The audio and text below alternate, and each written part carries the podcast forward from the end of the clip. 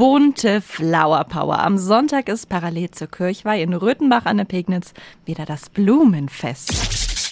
365 Dinge, die Sie in Franken erleben müssen. Genau, heute beginnt in Röthenbach an der Pegnitz die Karwa und am Sonntag, da gibt's dann wieder ein ganz besonderes Highlight.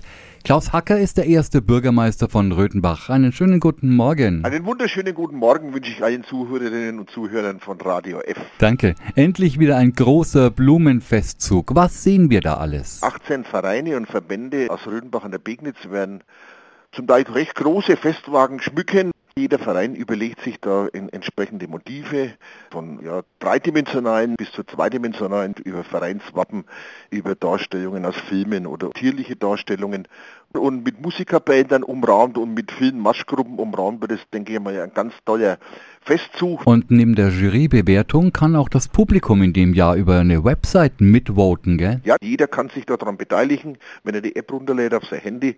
Ja, und dann kann er den Festpunkt, den er auf Platz einsetzen will, den kann er dann entsprechend bewerten. Den Link dazu finden Sie auf radiof.de und ansonsten hängen vor Ort auch Plakate mit einem QR-Code zur Seite.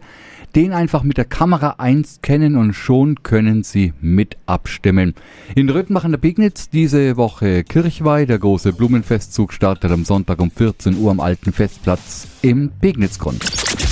365 Dinge, die Sie in Franken erleben müssen. Täglich neu in Guten Morgen Franken um 10 nach 6 und um 10 nach 8. Radio F.